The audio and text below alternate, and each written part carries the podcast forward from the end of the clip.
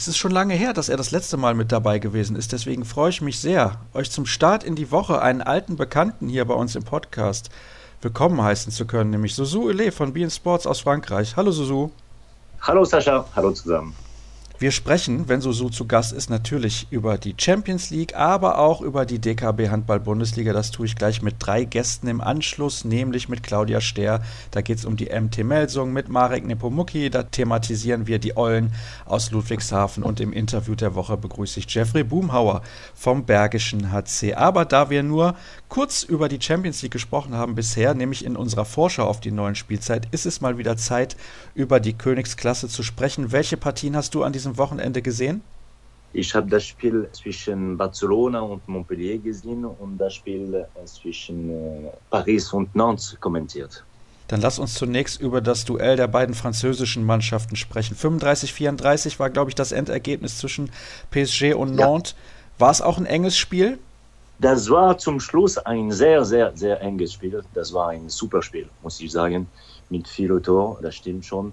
Viel Tempo im Spiel und sehr interessant. Also Nantes hat überall gesagt, also das Spiel ist für uns uninteressant, wir haben keine Chance und so weiter. Du kennst die Geschichte. Aber Nantes hat sich mehr als super verkauft und am Ende hat Paris noch mit ein bisschen Glück gewonnen. Nee, das war sehr interessant, sehr intensiv. Also das ist bei uns in den letzten Jahren ein Klassiker, Paris gegen Nantes. Und ich bin gespannt. Also die, die nächsten drei Spiele, zweimal in der Liga und noch einmal in der Champions League.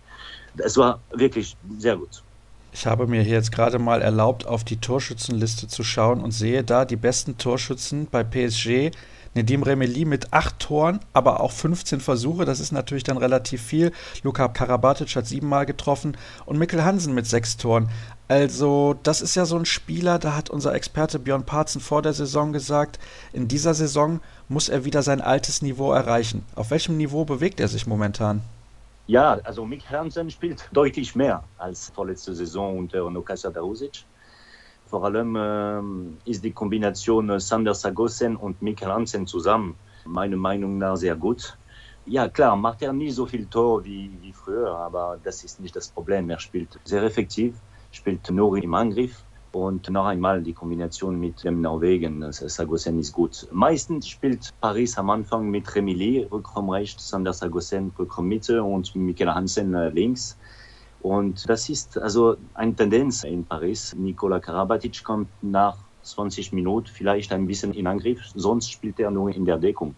Ich finde, dass Mikkel Hansen äh, ja noch nicht der große Mikkel Hansen ist, aber schon schon schon mal nicht schlecht ist. Sondern Sagosen macht viele Fehler, aber er ist für die Mannschaft sehr wichtig. Und ein Wort über Nedim Remidi, er hat sehr effektiv gespielt in der ersten Halbzeit in der zweiten nie so gut, aber er spielt überragend, wirklich überragend seit Wochen. Er ist sehr, sehr fit und ich meine, das ist wahrscheinlich die Waffe Nummer eins da in Paris. Das ist sehr, sehr interessant zu hören. Du hast auch gerade gesagt, Nikola Karabatic, der kommt immer erst so nach 20 Minuten rein. Ist er dadurch in seinem Spiel effizienter geworden, weil er in den letzten Jahren immer viel auf der Platte stand und am Ende des Spiels hatte man immer das Gefühl, er ist schon sehr, sehr müde. Er ist seit 15 Jahren sehr viel auf der Platte ja. und spielt ständig. Ob das mit Vereinen in der Nationalmannschaft ist, das ist sehr viel. Nicht nur deswegen. Also ich meine, Raúl González hat schon was anderes eingebracht. Und nochmal, Paris spielt anders mit Sagosen und Hansen zusammen. Mit viel mehr vielleicht Flüssigkeit im Spiel mehr Laufen ohne Ball und, und so weiter. Nico, Nico Karabatic hat so eine Art, wo er ständig durchgeht zum Zweikampf. Das ist vielleicht anders. Wenn er nach 20 oder 25 Minuten ins Spiel reinkommt, bringt er noch sein Power ohne Ende. Und die gegnerische Abwehr sind schon ein bisschen müde. Das hat Sinn, das hat Sinn, kein Thema. Aber ich meine, das ist schon eine andere Spielart, was Paris momentan bietet. Wie funktioniert denn der neue Mittelblock mit Henrik Toft Hansen und Viran Moros? Viran Moros hat am Samstag keine Sekunde gespielt. Also das war schon überraschend. Sie haben meistens mit Luka Karabatic und Henrik Toft Hansen gespielt. Und das war schon nicht schlecht. Okay, klar, sie haben 34 Tore kassiert, aber das war nicht so schlecht. Töft Hansen spielt fast nur im Abwehr. Aber macht er das ordentlich. Die beste Kombination ist noch meiner Meinung nach der Luka Karabatic, Viran Moros und Nikola Karabatic zusammen. Schauen wir ein wenig auf den Gegner, auf die Mannschaft aus Nantes. Die haben im Sommer Dominik Klein verloren. Jetzt ist aber Valero Rivera wieder mit dabei. Haben sie dadurch aber entscheidende Qualität verloren? Nicht unbedingt was das Sportliche angeht, aber Dominik Klein war ein sehr, sehr emotionaler Spieler und ich hatte immer den Eindruck, dadurch hat er die Mannschaft irgendwie auf ein anderes Level gezogen. Das stimmt schon. Also Dominik hatte, ja wie immer, Dominik war auch in Frankreich Dominik Klein. Also das ist unglaublich, auch wenn er die Sprache nicht sprechen könnte. Also er hat nach ein paar Wochen schon, er war schon der Dominik Klein von THW Kiel oder früher war er Mosselheim. Also das war schon großartig. Ja, er hat viel gebracht, weil Rivera ist auch ein unglaublich großer Linksaußen. Ziemlich unauffällig, muss ich ehrlich sagen, seit er zurück ist. Sie haben also in Qualität nichts verloren. Von Persönlichkeit her ist Valero Rivera mehr ja, introvertiert, würde ich sagen. Aber allgemein, Nantes ist eine unglaubliche Mannschaft. Sie haben ganz Europa äh, überrascht letzte Saison und sie sind immer noch dabei. Also sie spielen gut, wenn sie müssen. Sie führen die Liga. Schon eine unglaubliche Mannschaft. Sie haben vielleicht nicht die Qualität von großen Mannschaften wie Veszprem, Rhein-Neckar, Kiel oder ich weiß nicht wer aber sie spielen richtig gut. Oh, Kiel ist für dich immer noch eine große Mannschaft? ja, vielleicht, vielleicht habe ich einen Fehler gesagt. Nee. Ja, für mich wird, solange ich lebe, THW Kiel ein großer Verein. Manchmal haben sie nicht so große Mannschaft, aber das wird immer noch, immer wieder ein großer Verein. Ja, das ist es auch. Natürlich, der THW Kiel ist ein großer Verein, das steht außer Frage. Dann kommen wir mal zum anderen Spiel, das du an diesem Wochenende gesehen hast, nämlich FC Barcelona gegen Montpellier. Was ist los mit Montpellier? Ja, was ist los mit Montpellier? Das ist vielleicht eine Überraschung für die anderen. Für mich nicht so. Also sie spielen erstmal in einer Gruppe, das ist unfassbar. Ich meine, sie haben tatsächlich die vier ersten Spiele verloren. Aber guck mal, gegen wem? Also war das Skopje, Barcelona, Meshkov. In Meshkov war vielleicht das Problem da, dass sie verloren haben. Und Kielce, Kielce zu Hause. Das heißt, von den vier Spielen haben sie gegen drei Champions League-Sieger von den letzten fünf Jahren verloren. Also das ist kein Skandal. Das ist vielleicht eine Überraschung, weil sie, ähm, ja, sie sind Titelverteidiger, aber ja, sie haben, sie spielen nicht so gut. Das stimmt. Sie spielen nicht so gut wie äh, vorletzte Saison, aber genau in diesem Zeitraum vor einem Jahr war Montpellier ungefähr im gleichen Niveau. Sie haben gesteigert ohne Ende und sie waren sehr stark am Ende der Saison, nicht am Anfang. Das Problem momentan ist, dass sie mit sehr, sehr vielen jungen Spielern spielen. Michael Gigo ist immer noch verletzt. Jonas Truchanovicius ist verletzt, noch für gute drei, vier Wochen. Und Diego Simone fällt überall. Das heißt, das sind schon drei wichtige und erfahrene Spieler. Aber gut, sie müssen trotzdem aufpassen. Ne? Nur die sechs Ersten werden weiter spielen dürfen. Und momentan sehen nicht so gut aus. Das könnte eng werden, vor allem weil Meschkow Brest bisher eine solide Saison spielt und jetzt sind es schon dann vier Punkte Rückstand auf den sechsten Platz. Das nächste ja. Spiel ist extrem wichtig am kommenden Wochenende zu Hause gegen Westbrem. Also ja. da sollte man eigentlich gewinnen. Aber ich glaube, wenn du jetzt auch sagst, da sind noch so wichtige Spieler verletzt, das wird sehr, sehr schwierig. Auf jeden Fall, weil Montpellier nicht so gut drauf ist, viele verletzt hat. Und im Gegenteil, ich glaube, dass diese Trainerswechsel in Westbrem einen Schub geben wird. Ich sage nicht, dass das richtig ist oder nicht. Ich sage nur, sie haben schon eine Reaktion in Mischkow in Brest gezeigt, obwohl Mischkow hätte das Spiel gewinnen müssen, meiner Meinung nach. Aber gut, hat Westbrem noch ein bisschen Glück gehabt am Ende. Ja, das wäre sehr schwierig sowieso. Gegen Westbrem ist das sehr schwierig, das Spiel zu gewinnen. Müssen, müssen sie in Montpellier das Spiel gewinnen, sonst es wäre viel zu kompliziert. Mischkow-Brest, meiner Meinung nach, ist momentan besser als Montpellier. Also, es könnte tatsächlich sein, dass der Titelverteidiger schon in der Gruppenphase ausscheidet. Christian Stad wahrscheinlich der klare Kandidat für Rang 8, aber im Moment sieht es nicht gut aus für Montpellier. Jetzt hast du gerade schon den Trainerwechsel in Westbrem angesprochen. Da müssen wir natürlich auch kurz drüber reden. Das ist ja ganz klar. Lubomir Franis ist nicht mehr Trainer bei Telekom Westbrem und er ist auch nicht mehr Trainer der ungarischen Nationalmannschaft. Gerade wolltest du nicht sagen, ob das richtig ist oder nicht. Aber ich muss dich natürlich fragen, ist das richtig? Gut, du weißt es. Ich bin immer ein großer Fan von Jobo äh, gewesen und ich bleibe dabei äh, zu denken, dass er ein großer Trainer ist. Vielleicht, vielleicht hat er da in Westbrem zu viel gefördert. Ich meine, mit seinem Spieler. Man hat gemerkt, das hat nie funktioniert. Also das ist eine Tatsache. Seit Jobo die Mannschaft übernommen hat, spielerisch hat Westbrem nie überzeugt. Also im Gegenteil, Man hatte den Eindruck, dass Jubo von seinen Spielern zu viel wollte, ein bisschen wie in Flensburg. Aber in Flensburg war eine Tradition, eine Spieltradition seit über Jahren. Westbrem spielt anders. Erstmal, das ist Kampf. Und dann ist das nicht so kompliziert im Angriffsspiel. Jubo wollte immer mehr. Und die Spieler haben das gemacht, was Jubo gefördert hatte, aber ohne dran zu glauben. Und ich meine, das war nicht gut und nicht effektiv am Ende. Und äh, ja, Tatsache ist, dass Jubo mit so einer Mannschaft nicht Meister geworden ist dass er das Final Four in Köln nicht erreicht hat und dass Westbrem nicht gut gespielt hat. Also dann ja, haben die, die Leute da die Entscheidung getroffen. Mal gucken, wie sie sich präsentieren ab jetzt. Aber gut, das ist wirklich sehr enttäuschend für mich, weil ich meine, Ljubo hat so eine Mannschaft auch verdient. Aber wenn das nicht passt, passt das nicht. Glaubst du, er hat das ein bisschen unterschätzt, dass es so schwer sein könnte, seine Spielweise in Westbrem zu implementieren? Ich glaube ja. Ich glaube ja. Und das war sein großer Fehler. Er hat vielleicht unterschätzt so und vielleicht auch den Einfluss der ein paar Spieler in einem Verein. Das ist einfach so. Du musst dich immer anpassen, auch wenn du große Idee hast und über die Zeit kann das gehen. Aber nicht frontal so kommen und sagen, ja, das ist mein Spielart und wir werden so und so und so spielen, egal ob ihr zufrieden seid oder nicht. Vielleicht, ich weiß nicht, ich bin nicht intern, ich habe ein paar Informationen wie du, wie alle. Aber Fakt war, dass Westbrem sehr selten gut gespielt hat.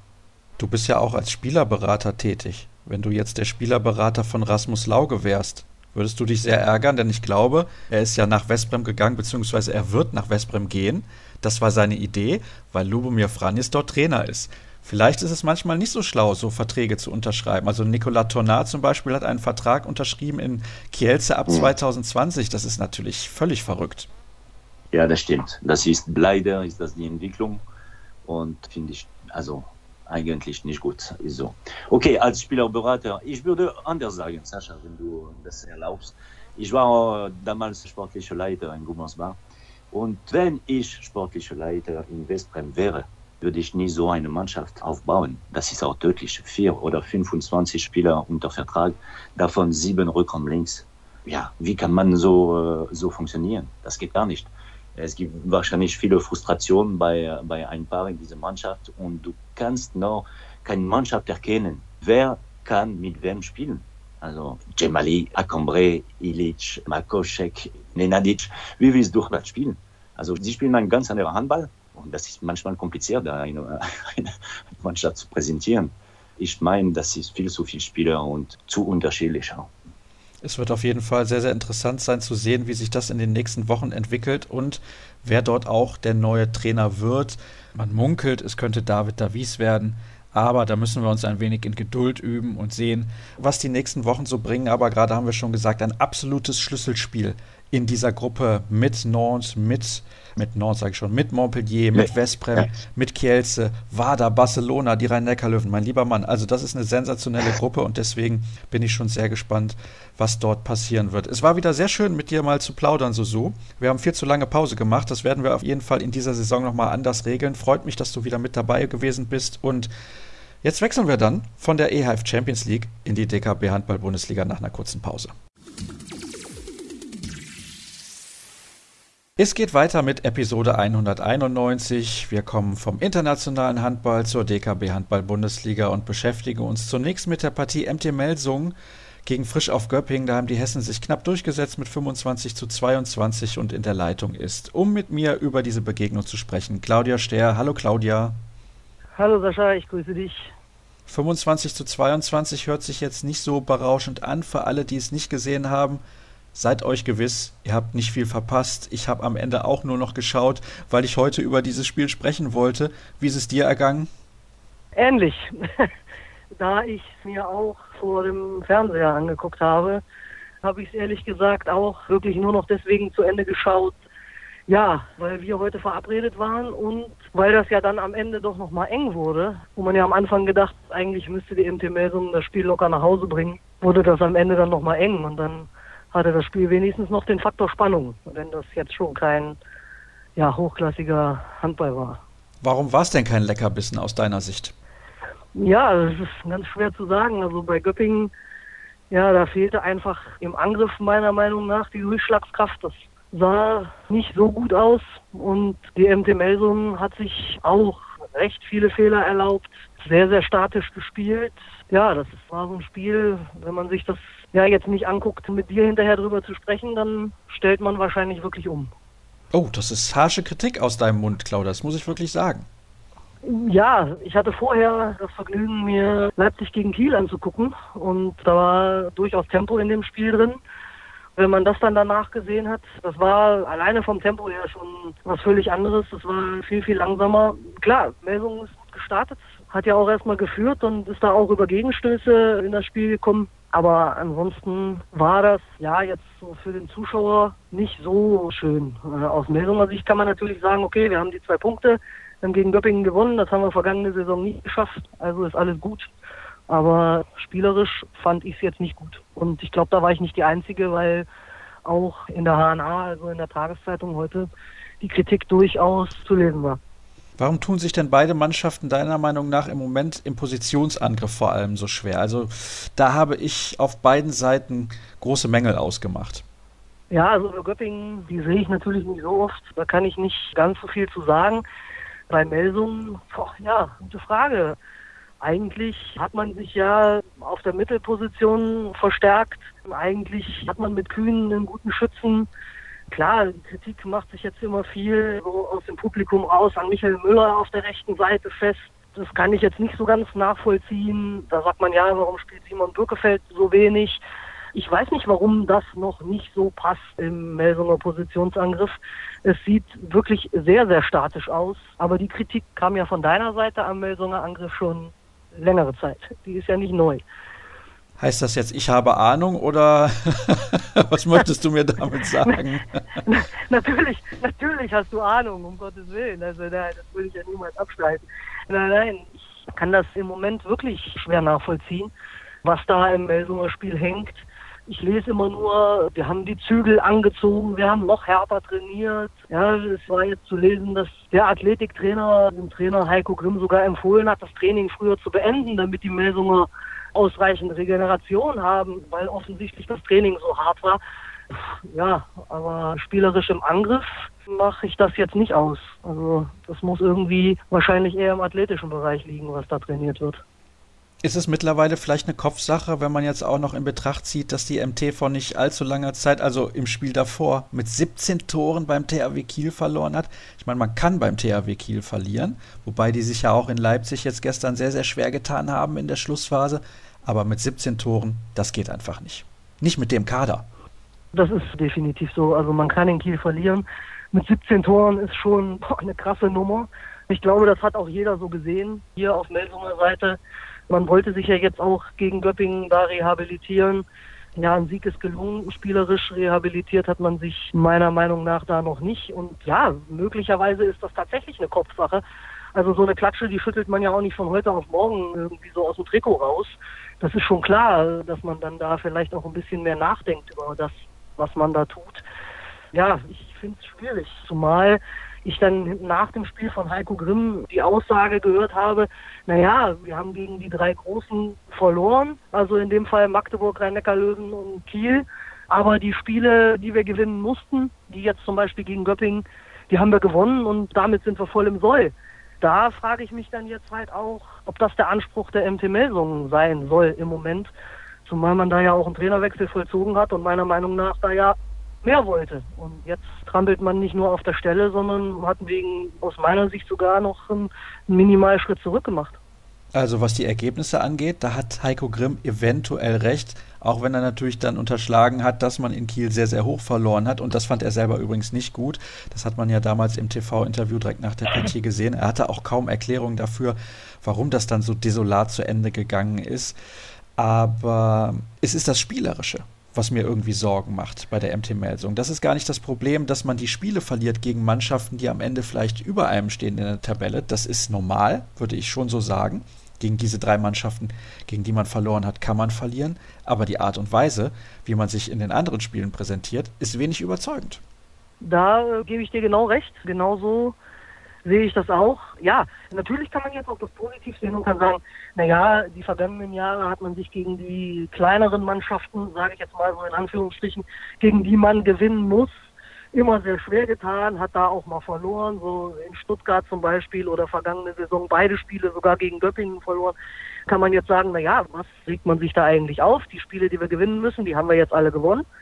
Und dann kommt aber der Punkt genau der, den du gerade ansprichst. Spielerisch kann man damit einfach nicht zufrieden sein. Das sehe ich ganz genauso wie du, ja. Verlässt man sich offensiv im Positionsangriff zu sehr auf Julius Kühn? Möglich. Aber ich weiß nicht, ob das in den Köpfen der Spieler so drin ist. Also ob da Neuzugang Domagoj Pavlovic auf der Mitte steht und, und sagt, na ja, der Julius, der wird den Ball schon reinwerfen, da muss ich nicht so viel machen oder, oder Lasse Mikkelsen. Das glaube ich ehrlich gesagt nicht, weil die Jungs, die wollen ja auch zeigen, was sie können. Und ja, aber letzten Endes vielleicht ist dann doch so der ganz kleine Gedanke im Hinterkopf, gut komm, geben wir dem Julius den Ball, der wird ihn schon irgendwie reinmachen. Tja, ich kann es ganz schwer beurteilen, woran es nun wirklich hängt. Also ich sehe so ein bisschen, fehlt mir so ein bisschen die spielerische Linie. Glaubst du denn, dass die Mannschaft es in dieser Saison dann noch irgendwie hinbekommen wird?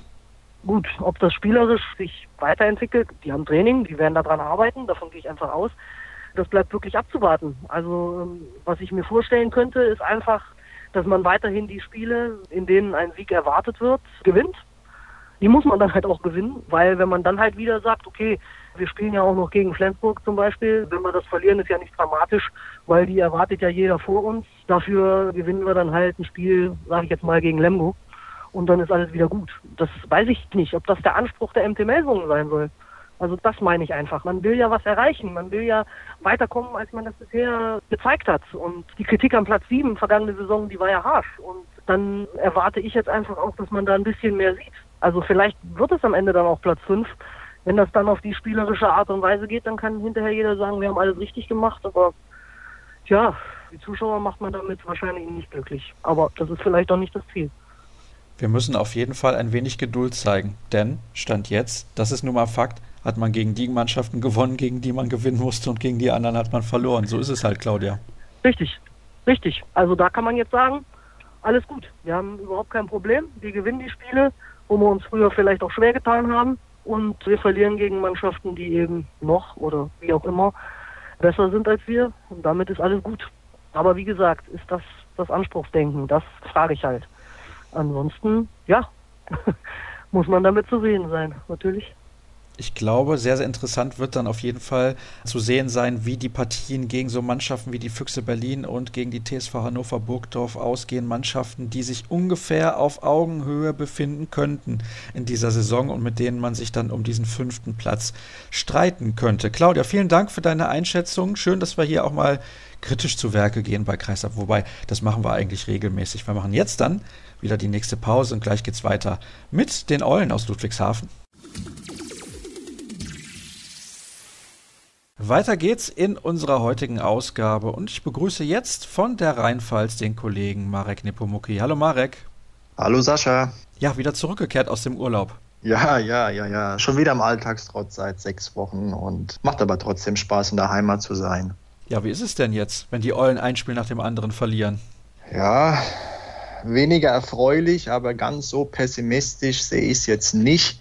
Weiß ja auch selbst, letzte Saison 17 Spiele ohne Sieg. Man hat die Ruhe bewahrt und am Ende hat man es geschafft. Und bis auf Flensburg haben sie eigentlich immer eine Halbzeit stark gespielt. Wenn man mal schaut, beim Bergischen HC 12-11 geführt zur Halbzeit, in Minden 12-10 zurückgelegen, gegen Kiel 11-13, Eulen gegen Erlangen 10-10, gegen Stuttgart 14-13 zurück und gestern gegen Berlin 14-14. Also zur Halbzeit sieht es immer noch ganz gut aus, aber wie wir beide wissen, dauert ein Spiel ein Handball nicht nur einer, sondern zwei Halbzeiten und da passieren eben in der zweiten Halbzeit immer wieder gewisse Phasen, wo technische Fehler kommen, BHC, Minden und so weiter und so fort. Und das kostet ihn dann quasi Punkte. Und gegen Erlangen hat man gehofft, endlich zu siegen, aber da wurde man beschissen, muss man leider so sagen. Schulze und Tönnes haben den falschen Spieler rausgestellt. Stefan Salger, der stand zwei Meter entfernt. Der war bei dieser Aktion gar nicht beteiligt. Und danach hat man auch gesagt, der Offizielle, ähm, wir wussten nicht, wer es war. Wir mussten einen runterstellen und Ganz ehrlich, dafür habe ich kein Verständnis. Wenn man nicht weiß, wer es ist, dann zeigt man dem Spieler zwei Minuten. Und Dippe selbst hat zugegeben, er war es gewesen, hat man nicht angenommen und hat ihn dann zwei Minuten später runtergestellt. In so einer Phase siehst du dann, wenn Dippe gleich bestraft worden wäre beim ersten Foul, das er begangen hat, wäre er weg gewesen und hätte es, die rote Karte wäre gar nicht gefallen, weil er nicht mehr auf dem Feld gewesen wäre. So war Salga runter, Dippe runter und zu dieser Phase haben die Eulen geführt mit, lass mich mal überlegen, 8 zu 6, nee, 6 zu 4. Nach 20 Minuten nur vier Gegentore. Das zeigt, wie stark die Abwehr war. Und dann ging es bergab, haben sie verloren. Und diese zwei Punkte hatten sie fest einkalkuliert und dann in Stuttgart vielleicht an, hättest, hättest du jetzt drei, sähe besser aus. Aber so ist es nicht. Jetzt haben sie nur einen und es muss jetzt weitergehen. Wenn man zur Halbzeit in der Regel immer dran ist, bis auf das Spiel in Flensburg, wo man 9 zu 20 zurücklag ja. und definitiv keine Chance hatte. Ist es dann eine Frage der Kraft nur oder auch der Qualität? Gute Frage. Ein Mix von beiden, wobei es gibt für und wieder. Also ich würde zur Kraft tendieren, aus dem einfachen Grund, weil wenn du die Qualität nimmst, hätten sie in Stuttgart verlieren müssen. Sie hatten in Stuttgart sehr früh nach dem Feldverweis von Feld hatten sie ohne ihre erste Rückraumreihe gespielt, weil Julien verletzt, Salga verletzt, Feld raus. Und sie haben trotzdem einen Punkt geholt und sie waren dem Sieg sehr nahe. Hätte der, der Ball von Durak kam zwei Sekunden zu spät im Tor an. Nach seinem Heber hätte er vollgeworfen, wäre der Ball vielleicht drin gewesen, wenn aber, ist vorbei. Also von daher in diesem Spiel und auch jetzt gestern gegen die Füchse, wo sie lange Zeit gut gespielt haben, und ohne Valuin, ohne, ohne Salga haben sie trotzdem, waren sie nah dran und hätten vielleicht mit etwas Glück Pünktchen holen können. Aber dann hat am Ende die Kraft gefehlt, was auch der Trainer gesagt hat, Matschke. Die letzten fünf, sechs Minuten hatte man den Eindruck, dass da zwei angeschlagene Boxer sich gegenüberstehen und am Ende haben die Füchse sich durchgesetzt. In diesem Fall stimme ich dir zu, weil sie einfach noch die individuelle Qualität hatten eines Fabian Wiede, eines Zachisson, eines Hans Lindberg oder Simak, die haben dann die entscheidenden Tore geworfen am Schluss und das war Knickbruch, wobei in Minden, wo sie zwei Sekunden vor Ende das Gegentor bekommen haben, würde jetzt weniger von Qualität sprechen, sondern eher vom Pech und vielleicht sogar Kraft, weil man hat einen acht Tore Rückstand aufgeholt, kostet Kraft. Am Ende hat man halt dieses Quäntchen nicht mehr. Und nun ist es so gekommen, wie es gekommen ist. Die Eulen haben acht Spiele absolviert und eben nur diesen einen Zähler in Stuttgart bisher auf der Habenseite verbuchen können. Du hast gerade einen Namen genannt, Asad Valuyin. Der ist verletzt, der hat sich beim Bergischen HC im ersten Saisonspiel eine Verletzung zugezogen, hat dann aber nochmal gespielt. Ist es die Verletzung aus diesem Spiel? Wie lange wird er der Mannschaft denn noch fehlen? Dann man merkt einen großen Unterschied. Er ist nicht dabei und er fehlt enorm. Er ist ein Mann, der Gunnar Dietrich entlasten kann auf der halblinken Position, der aus dem Rückraum unter Bedrängnis auch mal ein Tor erzielen kann, der diese leichten Tore macht. Das geht der Mannschaft enorm ab derzeit. Nee, das war diese nicht die Verletzung aus dem Bergischen HC. Dann hat er noch in Minden gespielt und dort sechs Tore erzielt und auch noch in Flensburg. Der hat sich im Training verletzt. Der hat einen Schlag auf die Hand bekommen, hat sich das Kahnbein gebrochen. Vor drei Wochen war das der Fall gewesen. Und ist operiert worden und ist jetzt sozusagen im Rekonvaleszenzstadium. Und ja, man hofft, dass er ja, irgendwann im November zurückkehrt. Sehr optimistisch. Vergangene Runde hat sich Torhüter Rocco Perebone ebenfalls das Kahnbein gebrochen im Training und der fiel drei Monate aus. Jetzt geht davon aus, es ist nach dem Flensburg-Spiel passiert. Ja, das war dann irgendwann Mitte September, drei Monate. Also würde ich sagen, Anfang Dezember, Mitte Dezember, 13. Dezember ist das wichtige Spiel gegen Gummersbach. Wenn er da dabei wäre, sage ich persönlich, wäre das wunderbar. Ja, der fehlt. Wobei Dietrich macht es ganz gut, aber du merkst, dass Dietrich der Methusalem in der Mannschaft mit 32 Jahren ist und durchspielen muss, sowohl vorne und hinten. Und es kostet Kraft. Da sind wir wieder bei dem Punkt vorher. Es fehlt die Alternative, um ihn zu entlasten. Und das macht sich schon bemerkbar, ja. Und jetzt gibt es einen Namen, über den man spricht, ganz brandaktuell, hat nämlich Christian Dissinger seinen Vertrag beim THW Kiel aufgelöst, weil er da überhaupt nicht mehr zum Zuge gekommen ist. Und jetzt hat man sich dann geeinigt und gesagt, okay, wir ziehen hier einen Schlussstrich und beenden die ganze Sache. Der hatte noch einen gültigen Arbeitsvertrag beim THW bis Sommer 2020. Und woher kommt der, Marek? Korrekt, er kommt aus Ludwigshafen, ein Friesenheimer Kind, hier groß geworden, unter Thomas König auch schon Bundesliga-Luft geschnuppert, mit Pevnov in einer Mannschaft gespielt. Der Junge kennt sich hier aus, hat auch noch Kontakt hier runter Seine Eltern haben sich sehr für die TSG Friesenheim noch damals engagiert. Als das Internat da war, haben die zum Teil sogar Leute aufgenommen, junge Spieler. So er hat immer noch, schätze ich mal, das Herz hierher. Sein Berater kommt ja auch aus der Gegend, Marc Rabali. Ja, brandaktuell. Ich habe am Sonntag auch nach dem Spiel der Füchse mit Geschäftsführer Markus Endlich gesprochen über diese Personalie. Ja, er selbst hält sich ein bisschen bedeckt. Er sagt, muss finanzierbar sein. Das ist ja das Problem der Eulen. Der Etat ist jetzt nicht so ausgestattet wie bei Kiel oder Rhein-Neckar-Löwen Flensburg, wo man mal ad hoc so einen Spieler verpflichten kann. Dieser Mann müsste eben über Sponsorenpool finanziert werden. Man habe eine Anfrage gestellt an Viktor Silagi. Der habe weder zugestimmt noch dementiert, also eigentlich nichts dazu gesagt, ist aber auch vielsagend. Man überlegt, nach zu verpflichten, aber endlich sagt er auch, vom Trainer gibt es bislang kein Signal, dass er unbedingt einen Spieler braucht.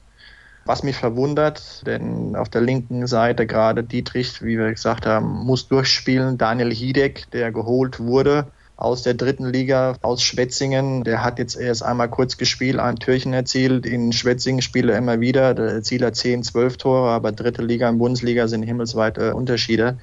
Wenn sich Dietrich verletzt, sieht es da sehr, sehr düster aus. Also es ist schon ein gewisses Wabonspiel, dass die Eulen da eingehen mit nur einem gestandenen Rückraumspieler durchaus machbar, äh, durchaus möglich, diese Personalie, ja, aber es hängt am Geld. Wenn man das aufbringen kann und will, vor allen Dingen, dann kann ich mir schon vorstellen, dass den Christian Dissinger zurück in die Heimat zieht, weil er hier spielen würde, permanent. Er könnte sich ins Rampenlicht spielen.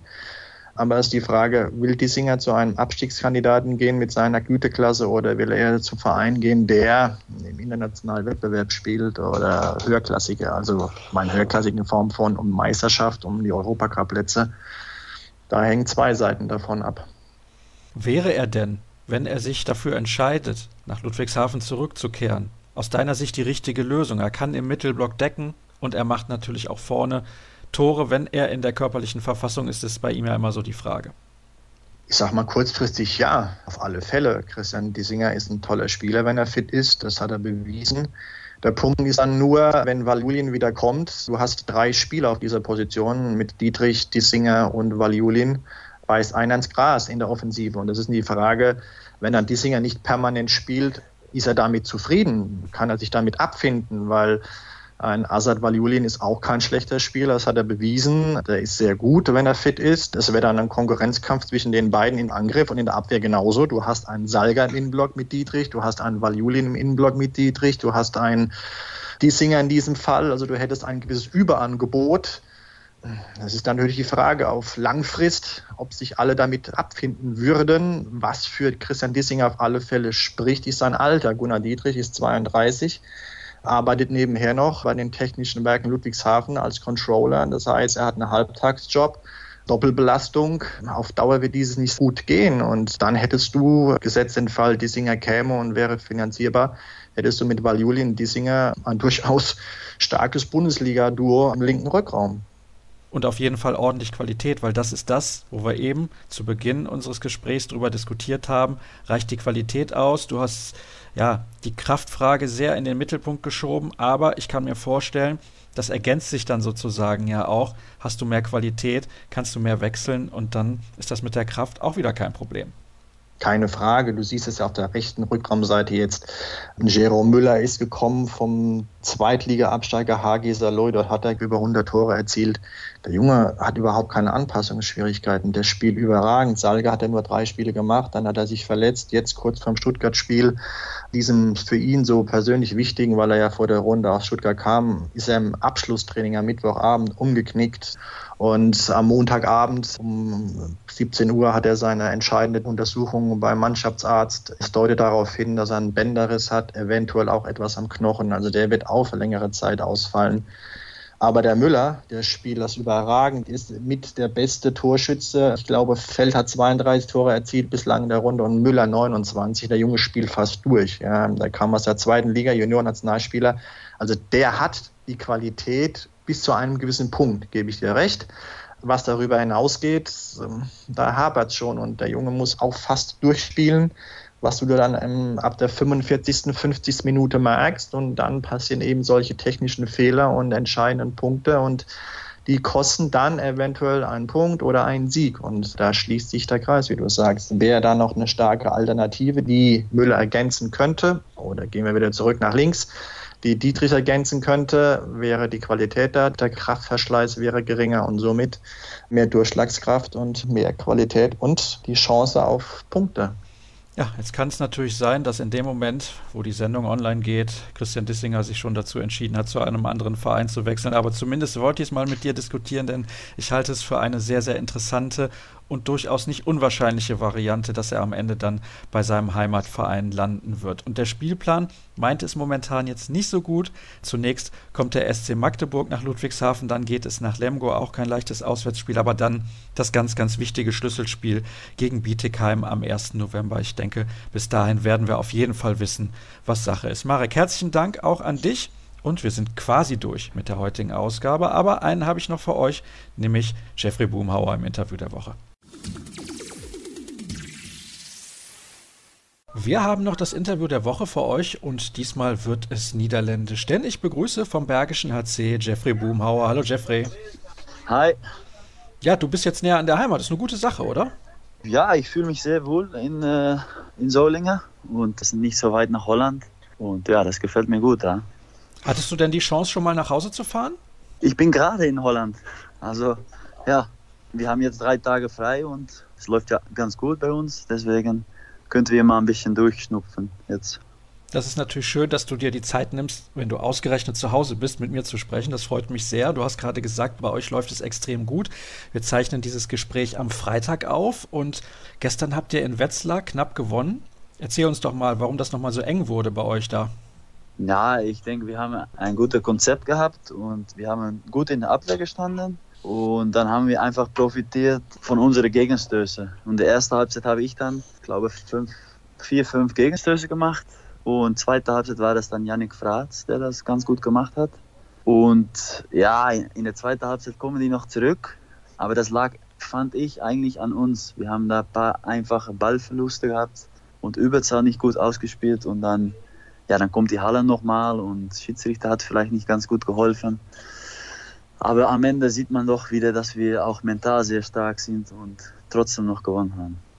Ist das eure größte Stärke als Aufsteiger, diese mentale Stärke, dass ihr wirklich glaubt, in jedem Spiel auch mit dem Gegner mithalten zu können? Ja, ich finde auch, wir haben eine sehr gute Mischung in unserer Mannschaft von jung und alt und wir haben ein paar erfahrene Spieler, die schon Bundesliga gespielt haben, also die wissen, was, ja, was Sache ist und ja, nee, es läuft einfach ganz gut bei uns.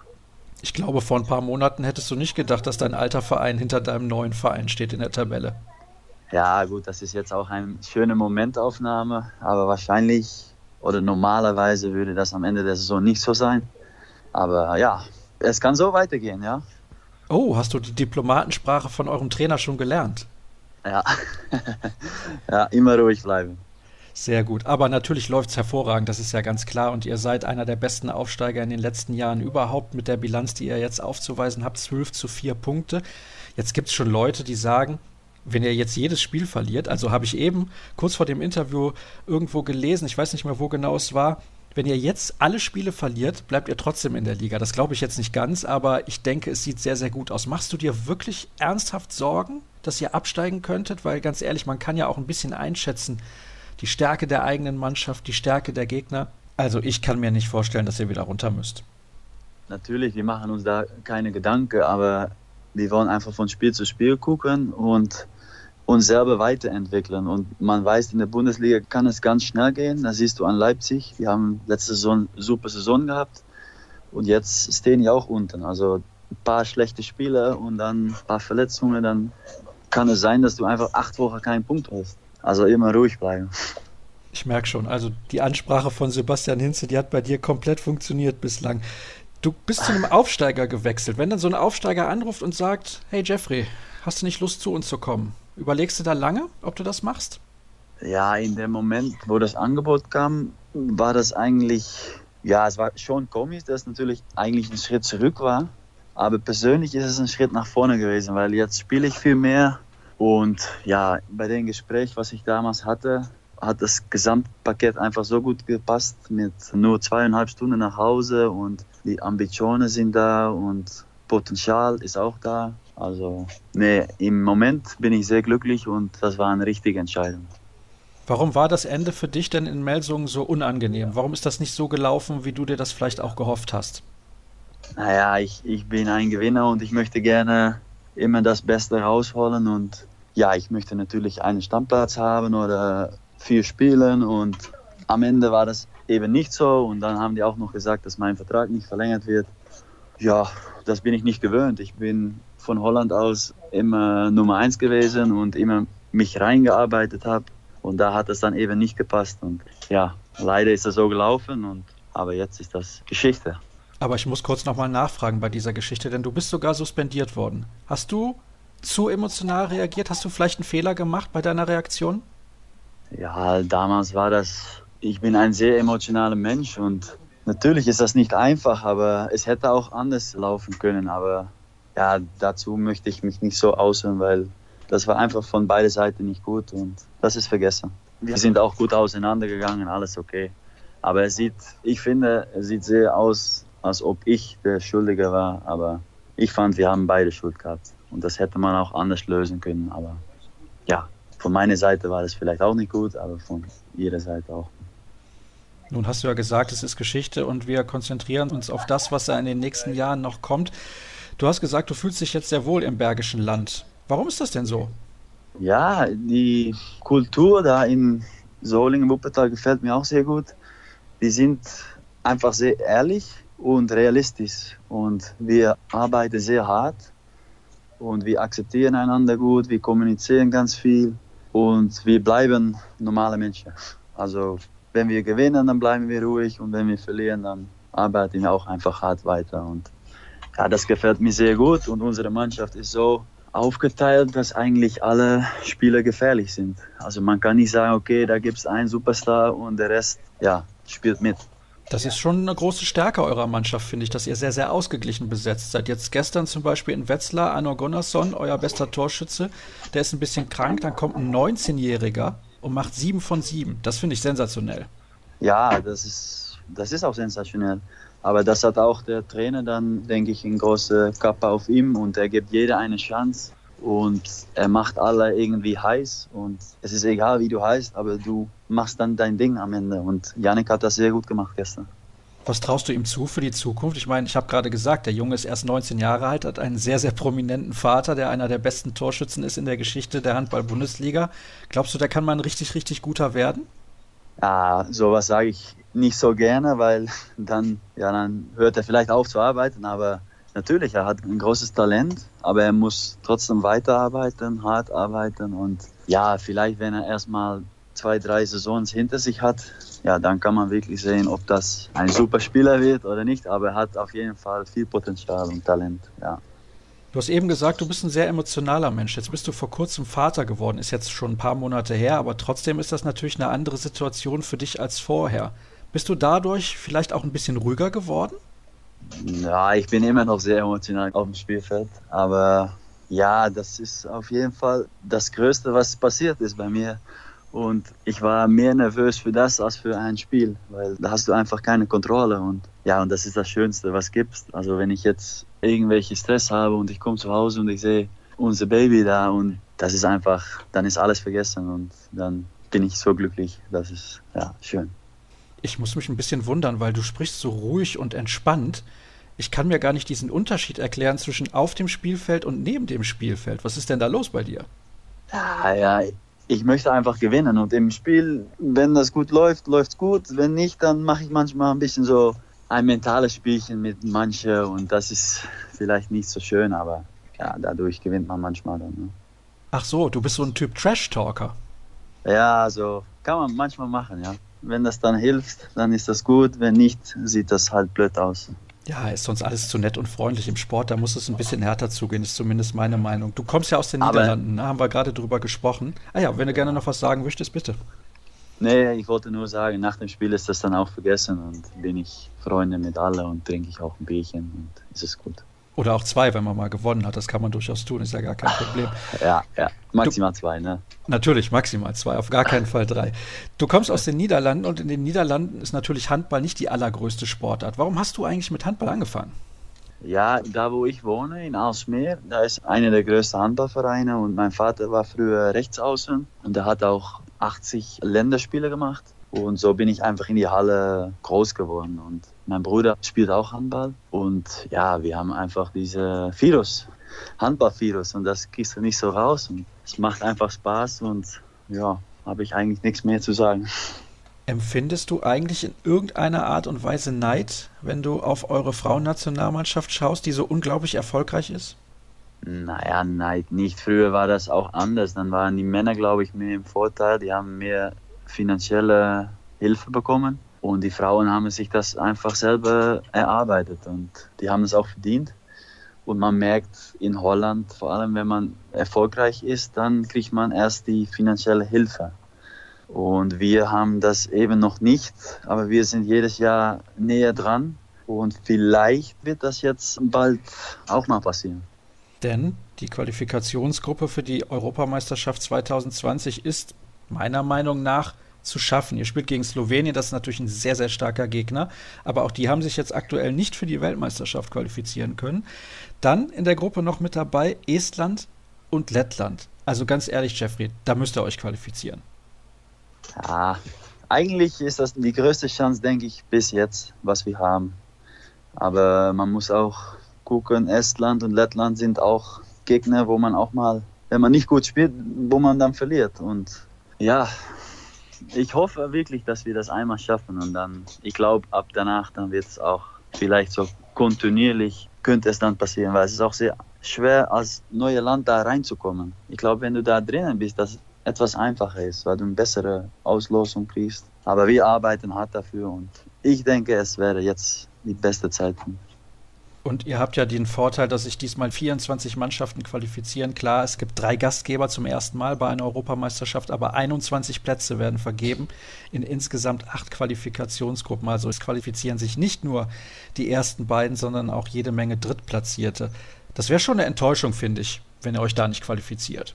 Ja, bis jetzt haben wir es noch nie geschafft. Also von daher, klar, es ist eine Enttäuschung. Es ist jedes Mal eine Enttäuschung, aber ich glaube wirklich, die Chance ist jetzt riesengroß und wir müssen das wirklich ausnutzen und hart dafür arbeiten. Dann irgendwann kommt das dann.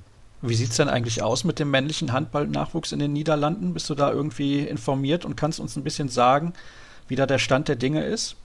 Ja, da kommen ziemlich viele Talente immer durch und dann, wenn die so 18, 19 sind, dann entweder hören die auf oder die studieren, arbeiten und dann ist es leider erledigt. Aber mittlerweile sehen die Jungs auch, dass in Deutschland und in Frankreich und was weiß ich wo, dass du da einfach Geld verdienen kannst und dein Hobby zum Beruf machen kannst. Und ja, mittlerweile gehen die Jungs schneller ins Ausland. Ich glaube, jetzt in Flensburg sind zwei bei der A-Jugend oder so. Und zweite Liga spielen welche, in Frankreich spielen welche. Also ich glaube, ja, das wird jedes Jahr besser und mehr. Also ist im Endeffekt das Geld das größte Problem, dass die dann sagen mit 18 oder 19, wie du es gerade angesprochen hast, ich gehe jetzt lieber studieren, denn Handball ist für mich zu riskant. Ja, natürlich. Und du musst einfach viele Trainingsstunden dafür machen. Und in Holland ist es so, dass du einfach kein Geld dafür kriegst. Und das macht Spaß, bis du bist 18, 19. Aber dann kannst du nicht mehr jeden Tag zweimal trainieren, weil du, du musst ja auch studieren oder arbeiten. Und in Deutschland ist es, glaube ich, so, dass du in der A-Jugend schon was weiß ich, 200, 300 Euro bekommst oder in der dritten, vierten Liga etwas bekommst. Aber hier in Holland ist das einfach nichts. Und dann irgendwann musst du dich einfach entscheiden. Warum bist du damals dieses Risiko eingegangen? Ja, weil das ist für mich ein Traum und ich habe immer geglaubt an mich selber und ich habe gedacht, ich kann das und ich habe es einfach versucht, wie weit komme ich? Ich möchte das Bestmögliche rausholen und dann habe ich meine Chance bekommen in Emsdetten und so ist es dann weitergegangen nach Melsung und jetzt BHC. Bist du noch ein bisschen sauer auf deinen Vater, dass er aus dir nicht auch einen Linkshänder gemacht hat?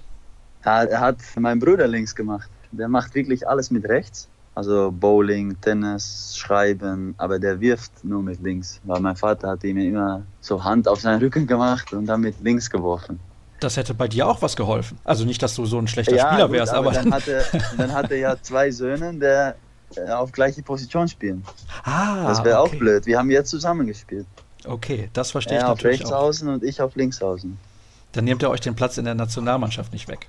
Genau, der ist jetzt ein oder zweimal dabei gewesen, also das wäre auch nicht das Ding. Also, ich bin sehr gespannt, Jeffrey, ob das was wird mit der Qualifikation für die Europameisterschaft. Ich bin relativ optimistisch und das wäre für dich wahrscheinlich, ah, ich will nicht sagen der Höhepunkt deiner Karriere, aber irgendwie ein bisschen doch. Ja, einer von vielen Höhepunkten. Also in der Jugend war das auch, da wo ich 21 ungefähr war, dann haben wir auch noch nie eine Jugend-WM gespielt oder EM. Dann haben auch alle gesagt, ah, das schafft ihr eh nicht. Und dann haben wir das geschafft und dann war das einfach riesig. Also wenn das jetzt passiert, dann, ich glaube, dann ist was los in Holland mit Handball. Und es ist ja sowieso schon einiges los. Die Mädels von euch, die sind teilweise so groß wie Popstars. Also das ist sensationell, wenn man das mal ein bisschen verfolgt, auch in den sozialen Medien, was da los ist rund um Louis ja. Abing oder Tess Wester, das ist schon sensationell. Wäre dir so viel Aufmerksamkeit überhaupt recht? Also ich meine, die können ja fast kaum auf die Straße gehen, die werden überall erkannt. Ja, wir haben als Männer haben wir das Vorteil, dass wir nicht so schön sind, als die Frauen. also ich glaube, bei uns wird das nicht so ein großes Problem sein. Aber ich glaube, das nervt auch. Also es ist schön, dass du diese Anerkennung bekommst, aber ich glaube, das ist auch zu viel, was die Frauen jetzt haben. Das stimmt natürlich. Also bei der Weltmeisterschaft in Deutschland im vergangenen Dezember, da waren viele Fernsehsender mit dabei, viele Journalisten aus den Niederlanden und teilweise hatten die Spielerinnen dann kaum Ruhe, sich auf die Spiele zu konzentrieren. So kann es natürlich auch gehen. Jeffrey, ich wünsche dir noch ein ja. paar schöne Tage, ein schönes, ruhiges Wochenende da in den Niederlanden. Ich muss sagen, ich bin großer ja. Fan der Niederlande. Alle Leute da sind immer so entspannt und locker. Das würde ich mir in Deutschland ab und an auch mal wünschen, dass das so kommt. Das soll es gewesen sein dann für die aktuelle Ausgabe von Kreisab und alles weitere, das wisst ihr ja, findet findet ihr unter facebook.com slash kreisab, bei Twitter at kreisab.de und auch bei Instagram sind wir zu finden unter dem Hashtag bzw. dem Accountnamen kreisab. Das war's für Episode 191. Nächste Woche hören wir uns dann wieder. Macht's gut. Tschüss.